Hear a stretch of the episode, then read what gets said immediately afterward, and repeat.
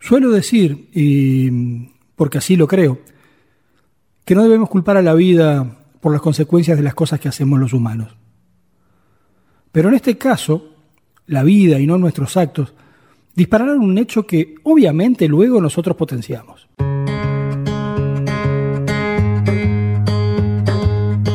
La vida quiso que una estudiante italiana que estaba en nuestro país comenzando a vivir un intercambio cultural debiera alojarse en nuestra casa por tres o cuatro días.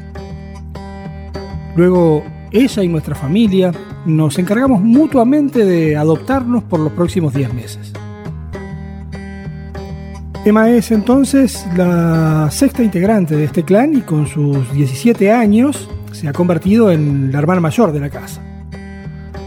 Estudiosa, inquieta, interesada en conocer, con proyecciones de hacer psicología, amante de la práctica de deportes que cuanto más extremos mejor y guitarrista, se ha propuesto saber todo cuanto le sea posible de nuestro país y nuestra cultura. Desde su primer día en casa, las sobremesas familiares nos llevaron por diferentes temas que han ido desde la gastronomía, las costumbres, la sociedad, la lectura, el cine, el teatro, pero donde hubo un tema que fue quedando de lado. Paradójicamente fue la música. Emma mantenía la costumbre de escuchar música en italiano, a pesar que era consciente que consumir producciones nacionales le posibilitaría, además de un acercamiento mayor a nuestra cultura, una forma de mejorar su español. Pero la referencia de música latina que tenía, dado lo que escuchaban sus congéneres con los que interactuaba, no le despertaba mayor interés. Y si con otro pasas el rato, vamos a ser feliz, vamos a ser feliz, felices los cuatro. Y lo hacemos todo rato.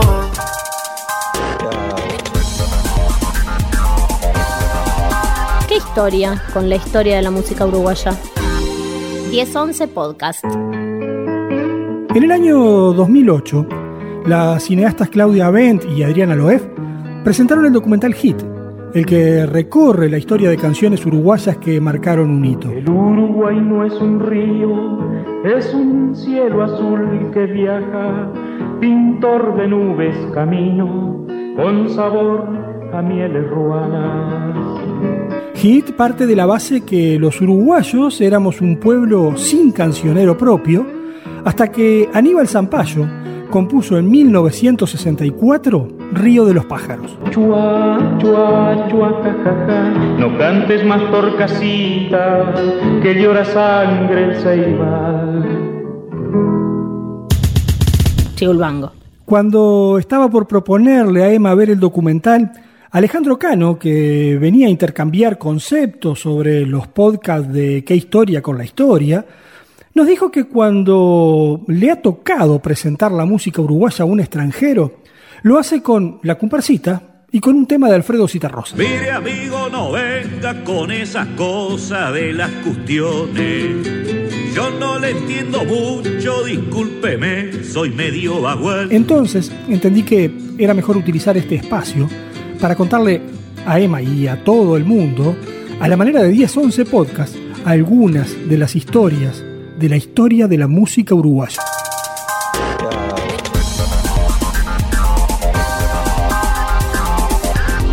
once Podcast.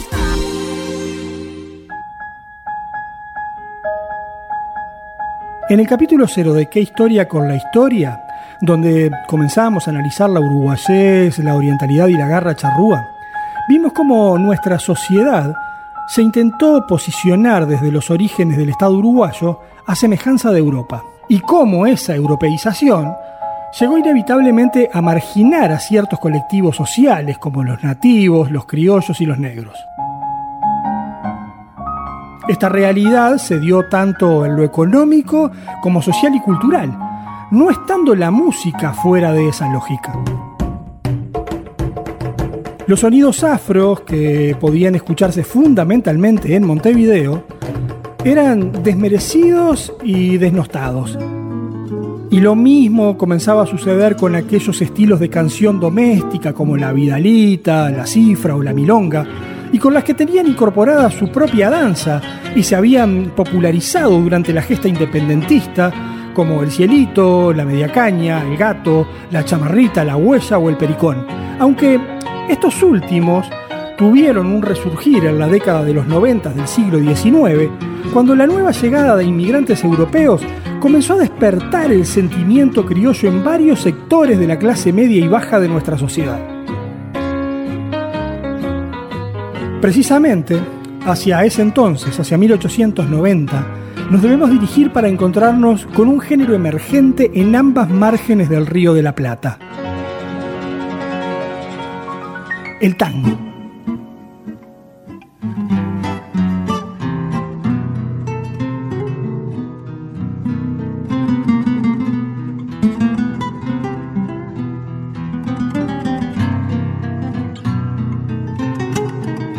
El tango, que estaba íntimamente relacionado con la habanera, supo perder su estructura métrica original del 2x4, pasando a un 4x4 y un 4x8, hasta que en la segunda década del siglo XX consolidó sus orígenes y eso fue luego de la popularización del himno de los tangos, la comparsita. Gerardo Matos Rodríguez tenía 20 años cuando compuso la comparsita y lo hizo casi sin tener conocimientos musicales. Hay que entender el personaje. Era un tipo muy, muy especial.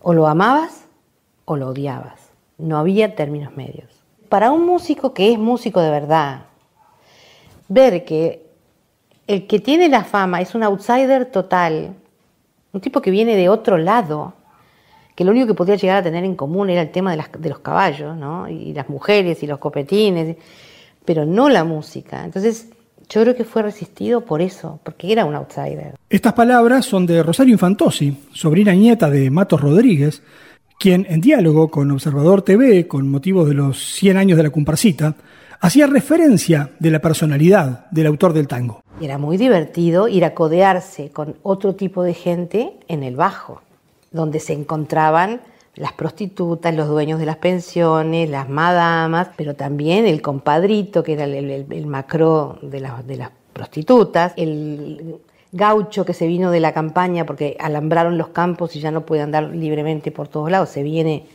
a las orillas de la ciudad, muchos inmigrantes, italianos, españoles. La tradición familiar cuenta que Matos Rodríguez se encontraba gravemente enfermo durante el carnaval de 1917 y que alojado en una casa de su familia en Plaza Pascual, en el departamento de San José, comienza a sentir en su cabeza una melodía que pide a su hermana menor se la transcriba en una partitura y para eso utiliza un teclado de cartón para irle marcando cuáles son esos acordes que va sintiendo. Cuando termina de escribir, le dice, bueno, ahora ¿por qué no silbas esto todo entero a ver qué fue lo que escribí?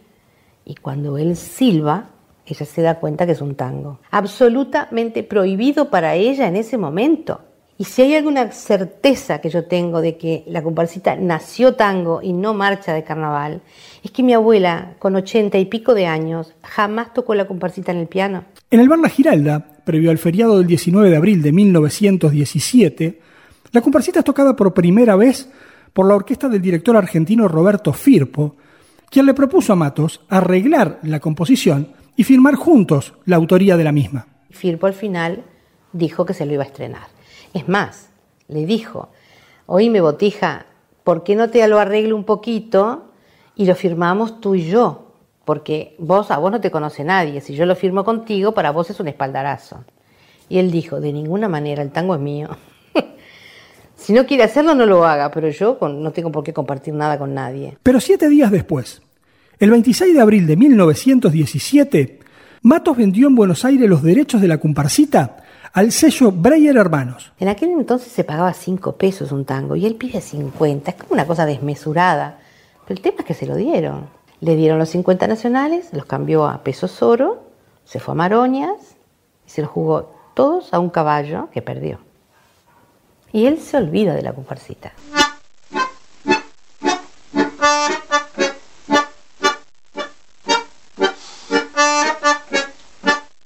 Entre 1920 y 1930, el desarrollo del tango se posicionó en la ciudad de Buenos Aires y un instrumento introducido en el Río de la Plata por los italianos y muy identificado con la ciudad porteña como el bandoneón, pasó a estar directa y fuertemente asociado al tango.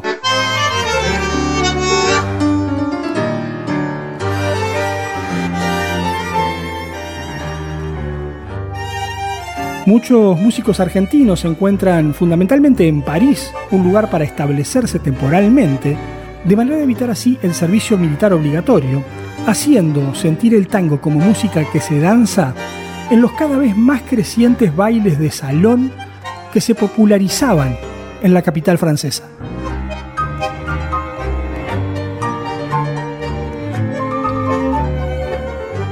Matos Rodríguez llegó a París en 1924 y se encontró con la comparsita sonando no solamente en los cabarets, sino también en las campanas del tram.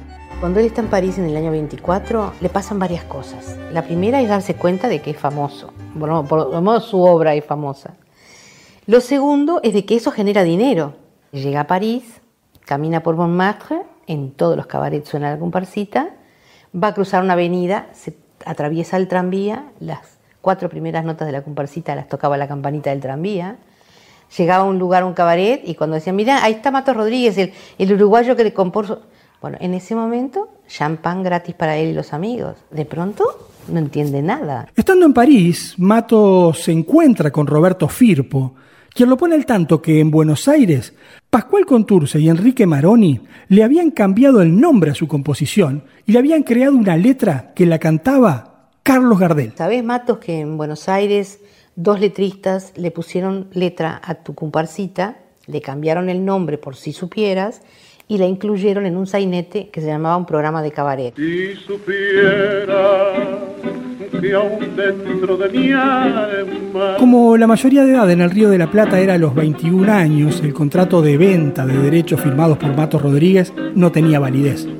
Por lo que en 1931 el uruguayo recupera el 100% de los derechos morales de la obra La Comparsita, lo que le permite oponerse a la letra de Contursi y Maroni, creándole una nueva letra. La Comparsita pasa entonces de ser un tango instrumental a tener dos letras. comparsa de miseria sin fin desfila en torno de aquel ser enfermo que pronto ha de morir de pena. Por eso es que en su pecho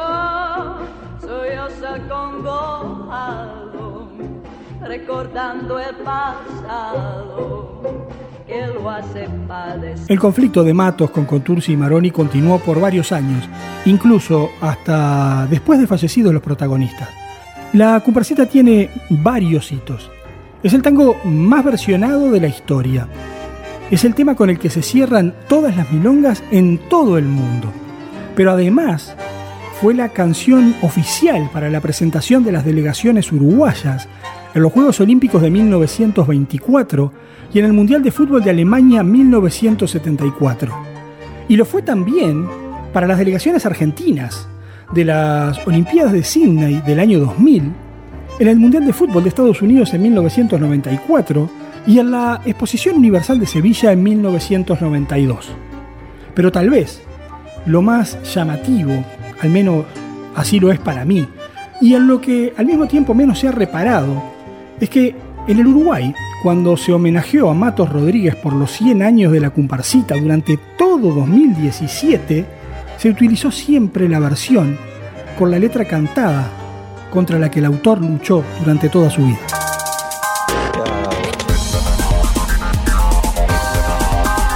Historia con la historia de la música uruguaya? 1011 Podcast.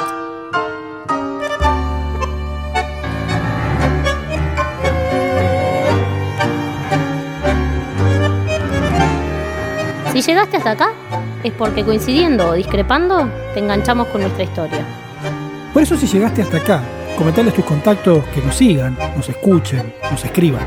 Todos los meses postearemos regularmente informes en esta línea. Los esperamos acá, en 1011 Podcast.